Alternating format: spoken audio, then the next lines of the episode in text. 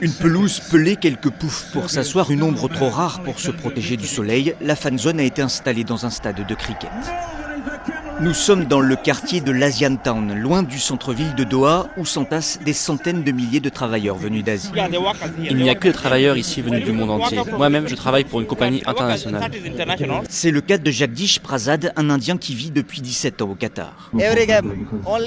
Je viens pour chaque match à partir de 19h après le travail. Je vis dans le secteur 52, c'est à 15 km de Doha. Le décor n'a rien à voir avec celui de la principale fan zone au bord de l'eau sur la corniche Là, c'est une zone industrielle le long d'une deux fois quatre voies. Mais Matine, un Kenyan arrivé il y a trois mois, préfère venir ici. Aujourd'hui, je suis de repos. Je préfère ça plutôt que de perdre mon temps chez moi. C'est la zone la plus proche de mon logement. Pour ces travailleurs migrants qui ont construit ce pays, impossible d'aller au stade. La plupart des billets sont trop chers. Je ne suis pas encore allé au stade. Je n'ai pas acheté de billets. Je n'en ai pas réservé. On ne peut pas se le permettre. Ce soir encore, ils seront des milliers, les yeux rivés sur l'écran géant à Asian Town.